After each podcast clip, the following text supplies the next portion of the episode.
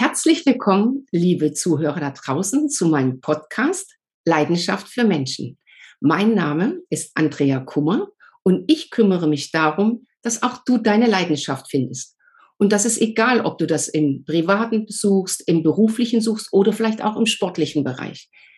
Bei mir im Podcast lernst du Menschen kennen mit außergewöhnlichen Lebensgeschichten. Und die haben nicht nur Erfolg erreicht, sondern die haben auch Höhen und Tiefen erlebt. Und genau von diesen Menschen kannst du lernen. Und heute habe ich eine ganz besondere Powerfrau in meinem Podcast zu Gast, Ulrike Winser. Und wenn du wissen willst, was Ulrike macht und was sie als Podcasterin für ein Thema hat, was sie für ein Buch geschrieben hat und wo du Ulrike überall sehen und treffen kannst, dann bleib dran nach meinem Intro.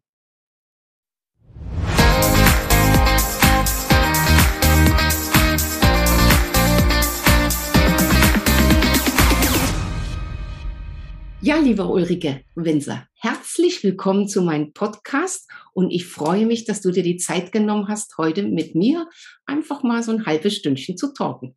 Hallo, liebe Andrea, vielen lieben Dank für die Einladung. Ich freue mich auch riesig dabei zu sein. Danke, danke, Ulrike. Äh, jetzt habe ich in deiner Biografie, du hast so ein schönes LinkedIn-Profil gelesen, was du alles schon gemacht hast. Und da habe ich gedacht, das gibt's gar nicht. Du warst in der IT-Branche, du warst in der HR-Branche, du bist Moderatorin, du bist erfolgreiche Buchautorin, du bist eine gefragte Keynote-Speakerin zu den Themen HR, Recruiting, äh, Veränderungsprozesse. Äh, du hast so viel schon erlebt und gemacht. Aber was mich wirklich erstaunt ist, äh, hat, ist Ulrike Headhunterin. Wie wird man eigentlich Headhunterin? Das ist eine gute Frage. Also, soweit ich weiß, gibt es keinen Ausbildungsberuf oder keinen klassischen Weg mhm. im Sinne von, jetzt wirst du Personalberater oder Headhunter. Und im mhm. Wort Personalberater, da steckt ja schon das Wort Berater drin. Und die meisten wissen auch, Berater ist nichts, was irgendwie durch, durch Ausbildung erlangt werden kann ich glaube, es hat viel damit zu tun, dass man Menschen mögen muss. Und bei mir war das so, dass ich ja ursprünglich, wie du schon gesagt hast, aus der IT komme, Softwareentwicklung, Projektmanagement gemacht habe. Dann war ich irgendwann Bereichsmanagerin für IT-Controlling und IT-Einkauf. Und da stand ich natürlich dann vor der Herausforderung, dass ich Mitarbeiter für meine Teams finden musste. Mhm. Und ich bin dann immer zum Personalbereich gerannt und äh, ich hatte auch Ideen, wie man die finden konnte. Und äh, der HR-Bereich fand die immer ganz toll und sagte, oh super, machen Sie, Frau Winzer. Und da habe ich nur gesagt, nee, das ist nicht mein Job, das ist euer Job. Ich muss ja meinen Bereich führen. Und da habe ich dann eben auch gemerkt, dass äh, ja die tollste IT, die tollsten Projekte, Produkte, das nutzt alles nichts, wenn der Mensch nicht mitspielt. dann habe ich für mich irgendwann die Entscheidung getroffen, so einen Seitenwechsel zu machen und äh, ja, auf die Personalerseite zu gehen, um dann eben auch Menschen zu begeistern für das Unternehmen, in dem ich tätig war. Und darüber kam ich dann als Recruiting Managerin in Kontakt zu Personalberatungen und eine hat mich dann abgeworben und die hatten eben auch gute Argumente. Die sagten, oh, jetzt hast du mit ganz vielen unterschiedlichen mhm. Unternehmen Kontakt und äh, ganz viel IT und äh, die machen alle ganz unterschiedliche Sachen, ganz spannend und abwechslungsreich. Und das hat mich dann schon sehr gereizt und gejuckt, muss ich sagen. Und dann bin ich diesen Schritt auch gegangen und ich habe ihn auch, auch nie bedauert. Und damit, mit diesem Thema habe ich mich dann auch 2008 selbstständig gemacht, ja. Toll, weil äh, für alle meine Zuhörer äh, hört einfach mal rein in den Podcast von Ulrike äh, Winzer. Ein wunderschöner Podcast. Das werdet ihr auch unten in den Show Notes finden, dass ihr da einfach mal reinholt, hört, weil die Ulrike hat wirklich eine Leidenschaft für Menschen und auch ihre Art und Weise, wie sie sich vorbereitet für so einen Podcast, wie sie mit diesen Menschen redet, wie sie mit ihnen umgeht, wie sie mit ihnen, wie sie diese Menschen auch präsentiert. Hört einfach mal rein und habt Spaß. Aber meine andere Frage, Ulrike, wann hast du entschieden, dann zu diesem Thema auch Vorträge zu halten zum Thema HR. Hast du das entschieden oder sind die Firmen auf dich zugekommen und haben gesagt, Mensch, äh, wir, wir, wir sind da so eine Truppe von Unternehmern, hast du nicht mal Lust zu dem Thema was zu sagen? Wir haben äh, Azubi-Mangel, wir brauchen unbedingt IT-Kräfte. Erzähl mal, wie bist du dazu gekommen? Ja, das waren verschiedene Einflussfaktoren. Also das, das Thema äh, Headhunter, das war ja, als ich dann aus dem Recruiting die Seite gewechselt habe, das war für mich dann will jetzt nicht sagen wie die Jungfrau zum Kind, aber es war natürlich neu und ich, ich habe mich eben da reingefuchst durch Learning by Doing, durch Erfahrungen sammeln, durch Ausprobieren und immer wieder Neues zu tun und festzustellen, naja, das funktioniert nicht, du musst du eben was anderes machen. Und äh, das Thema Fachkräftemangel, demografischer Wandel, das ist ja auch nichts Neues. Das ist ja schon 10, ja, 15, 20, 20 Jahre ist das ja schon so. Und ich habe aber auch gemerkt, dass die Unternehmen eigentlich relativ wenig tun. Und äh, ich habe dann immer auch so das eine oder andere, was man eben erzählen durfte, halt auch so im privaten Kontext dann mal erzählt. Und dann habe ich mal gemerkt, wie die Menschen so den Kopf geschüttelt haben und sagten, das kann doch gar nicht wahr sein. Äh, du musst da mal einen Vortrag drüber halten. Und was aber dann wirklich den Ausschlag gegeben hat, war, dass ich da halt ein Erlebnis hatte bei einem Kunden. Also ich erzähle das auch ganz gern immer, in, in, wenn ich so einen Vortrag halte, dass ich mit einem wirklich guten Bewerber beim Kunden saß und äh, es am Anfang ist ja immer dieses Kennenlernen, eine Vorstellungsrunde. Und dann saß mir da der Personaler gegenüber und sagte, ja, mein Name ist Peter Schmitz. Peter Schmitz ist jetzt erfunden. Und ich bin seit zwölf Jahren hier im Personalbereich für das Thema Automobil verantwortlich. Und mein Bewerber war ein junger Mann, Anfang 30. Und für den war das viel, also zwölf Jahre in der gleichen Rolle im gleichen Unternehmen. Und das sagt er dann auch. Ne? Er sagte, wow, das ist ja eine lange Zeit. Warum machen Sie das denn schon so lange? Mhm. Und ich dachte, oh ja, lieber Gott, Steilvorlage, das ist ja mega. Und so, so wieder Nikolaus Geschenke rausholt, so dachte mhm. ich, der Personaler macht das auch. Und als ich ihn angeschaut habe, wusste ich, das war die falsche Frage. Und äh, der, er antwortete dann nur, ähm, ja, das ist eine gute Frage. Wir haben hier so spannende Projekte, aber kommen wir doch mal zu Ihnen. Und so ist aus dieser Steilvorlage in Sekundenbruchteilen ein Eigentor geworden. Also in der Fußballersprache so, gesprochen, gell? In der Fußballersprache gesprochen. Ne? Ich bin ja nun auch ein bisschen Fußballfan und ähm, ich dachte, das kann jetzt echt nicht wahr sein. Ich hatte auch so gedanklich, sah ich ihn da so über den Fußballplatz rennen. Und ähm, der Bewerber hat dann halt eben auch, auch abgesagt, weil das zog sich dann halt durch das ganze Gespräch. Und das war für mich so ein Auslöser zu sagen, äh, das ist ja nicht nur bei diesem Unternehmen so, es ist ja bei ganz vielen Unternehmen so. Und ich bin nachher auch zu diesem Personalkollegen hingegangen. Ich kannte den eben schon lange und ich, mhm. ich wusste ja, dass der gerne für dieses Unternehmen arbeitet. Da habe ich ihn gefragt und habe gesagt, sagen Sie mal, was war das vorhin? Ich glaube, ich darf Sie das fragen. Wir kennen uns schon so lange. Und dann sagte er, Frau Winzer, ich war auf diese Frage überhaupt nicht vorbereitet. Sind, glaube ich, oh. viele nicht, wenn sowas kommt. Mhm. Und ich war völlig völlig überfahren. Und dann sagt er noch was, und wissen Sie, wenn ich ehrlich bin, dann habe ich mir schon länger keine Gedanken mehr darüber gemacht. Das war, fand ich ganz frappierend, weil das ist, glaube ich, auch etwas, was bei ganz, ganz vielen Unternehmen in jedem HR-Kontext der Fall ist. Man macht sich einfach keine Gedanken, sondern spult das Vorhandene immer und immer wieder ab. Dann schimpft man, oh, es passiert nichts und wir finden keine Leute. Dann wird der Headhunter ins Boot geholt, aber auch der Headhunter kann nicht zaubern, wenn sich das Unternehmen nicht verändert. Und dann, die Geschichte muss ich jetzt noch zu Ende erzählen, habe ich zu diesem Peter Schmitz gesagt, wissen Sie was, wir sitzen doch jetzt hier zusammen. Lassen Sie uns doch mal aufschreiben, warum Sie so gerne hier arbeiten. Ich weiß doch, dass Sie das tun, ich kenne Sie doch. So, und dann haben wir so ein bisschen gebrainstormt, dann hat er aufgeschrieben und dann vier Wochen später saßen wir dann wieder zusammen, war ich mit einer jungen Frau da. Da habe ich gedacht, jetzt bist du ja mal gespannt, was kommt. Und dann sagte er wieder so sein Sprüchlein und seit zwölf Jahren. Und dann passierte was ganz Erstaunliches. Dann ruckelte er sich irgendwie so, ja. so aufrecht hin so, so. und sagte, und wissen Sie, bei zwölf Jahren, da kann ich bei Ihnen auf der Stirn schon förmlich diese Frage sehen, warum macht er das denn nur schon so lange? Und damit Sie mir diese Frage gar nicht, gar nicht erst stellen müssen, erzähle ich Ihnen das jetzt.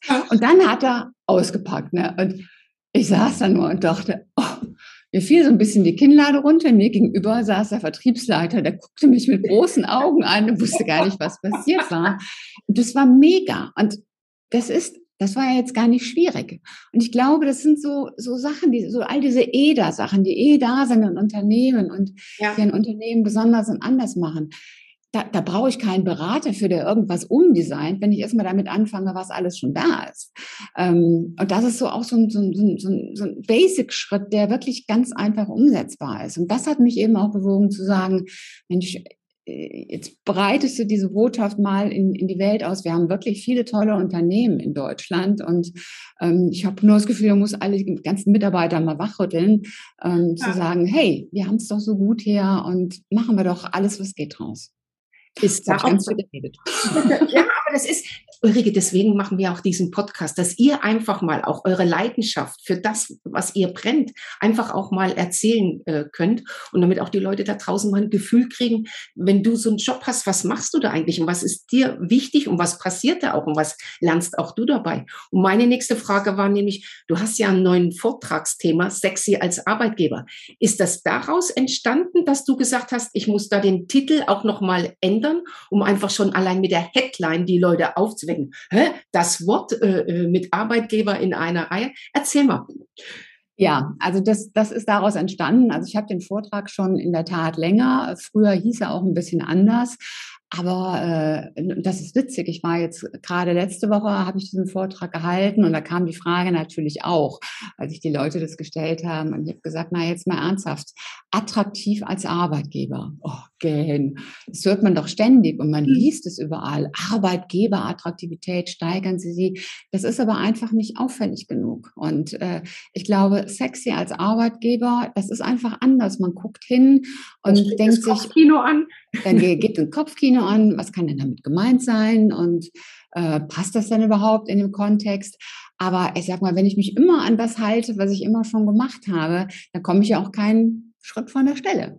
Und äh, deswegen da wirklich mal ausprobieren, was geht, was geht nicht, was läuft, was läuft nicht. Und wenn ich feststelle, es läuft, nicht was anderes tun und nicht sagen, ach Gott, oh Gott, oh Gott, das funktioniert nicht mehr. Das, ist das ja war der so Hintergrund, ja. Aber sehr gut. Also auch in unseren Shownotes unten, wir schreiben das hin, wie, der, wie die Headline ist. Wir schreiben euch hin, wo ihr die Ulrike buchen könnt und dass ihr auch diesen Vortrag einfach mal hört. Sexy als Arbeitgeber. Du hast einen wichtigen Punkt angesprochen, Ulrike. Veränderung. Veränderung ja. ist ja in allen Bereichen und gerade auch im äh, HR-Bereich. Wenn ich mich heute als Arbeitgeber nicht verändere, finde ich auch nicht meine Mitarbeiter, die ich brauche. Du hast auch ein wunderschönes äh, Buch geschrieben, Veränderung ist das neue Normal. Das hört sich auch so einfach an. Aber wenn man sich das mal auf der Zunge zergehen lässt, heißt das ja für jeden, jeder, der stehen bleibt und nicht, sich nicht verändert, fällt nach hinten durch. Und bei dem, was bei uns in der Welt passiert, muss ich mich verändern. Mhm. Was würdest du unseren Zuhörern zu Hause mitgeben? Welche Leidenschaft sollen sie entwickeln? Was können die machen, um einfach mit diesem Flow mitzugehen? Also das Buch heißt ähm, Stark durch Veränderung, ähm, eben auch sogar, weil ich, ich, schreibe eben auch, ich habe so, so, so, eine Headline auch, die in irgendeinem meiner Posts steht, Veränderung ist das neue Normal und äh, Veränderung ist ja de facto nichts Neues. Also was, was relativ oder was neu ist, ist so die Geschwindigkeit, in der sich die Veränderung vollzieht. Mhm. Das ist ja viel, viel schneller als früher. Und wir sind von der Natur aus eigentlich Wesen, die sich verändern. Sonst würden wir ja nicht laufen. Ne? Sonst würden wir immer noch krabbeln auf dem Boden und äh, da haben wir nicht gesagt, oh, jetzt bin ich dreimal auf die Nase gefallen, äh, jetzt bleibe ich hier, oh, hier bleibe ich hier unten, aufstehen ist zu gefährlich. Und wir hatten, äh, wir hatten Coaches um uns, nämlich unsere Eltern, die haben auch nicht gesagt, oh, Kind, aufstehen ist ganz gefährlich, holst du dir blaue Flecken, bleib lieber liegen. Nein, die haben uns gefordert und gepusht. Und je mehr wir sozialisiert werden, desto mehr stellen wir fest, ich muss funktionieren. Es gibt richtig und es gibt falsch, es gibt Prozesse. Und, und da ordnen Regeln, genau, und da ordnen wir uns ein und da kuscheln wir uns auch ein. Und dieses mal ausbrechen, bewusst sagen, ich mache jetzt mal etwas anderes, das ist ganz wichtig. Und es geht hier auch nicht darum zu sagen, ich werfe jetzt hier alles über den Haufen, ich mache alles anders. Das ist es ja gar nicht. Es ist wichtig, dass wir Regeln haben, denn die brauchen wir persönlich als Anker, also so, so Rituale und mhm. dass man, dass, dass, man sich abends die Zähne putzt, äh, essen, trinken, sich bewegen, mhm. ähm, Körperpflege, das alles sind wichtige Rituale, die wir brauchen. Aber lieber die Serie Netflix als ein gutes Buch zur Weiterbildung. Das ist kein Ritual, das wir brauchen, sondern das ist eine, ja, eine Gewohnheit, ein, eine eine Regel, die wir uns selbst gegeben haben in der Komfortzone. Und was ich jeden nur ermuntern kann, ermuntern kann, ist zu hinterfragen, ist es eigentlich clever, was ich hier tue? Muss ich das so machen?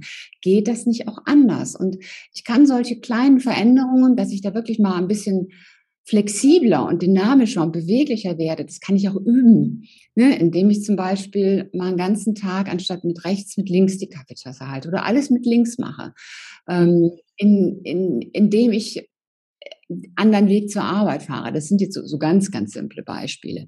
Oder indem ich mein Büro einfach mal umräume, Lampen anders stelle, indem ich so ein ganzes Setting verändere. Ähm, oder bisschen provokanter mal mit zwei verschiedenen Socken ins Büro fahre.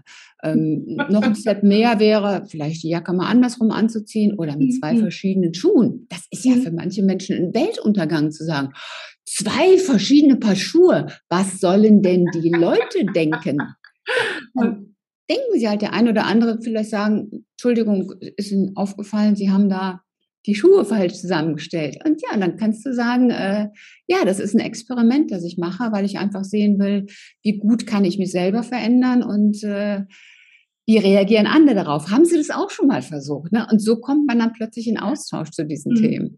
Also wirklich mal solche Dinge bewusst zu machen und auch wirklich mal bewusst Grenzen zu verschieben. Also wir haben ja alle Sachen, wo wir sagen, da habe ich Bammel vor, auf eine Bühne zu gehen, einen Vortrag zu halten, ähm, auf, ein, auf, ein, auf ein hohes Gebäude zu gehen, ähm, einen Tennisschläger zu schwingen, weil wir immer denken, oh, das kann ich nicht, das habe ich ja noch nie gemacht. Oder alleine mal ins Café oder. Alle, genau.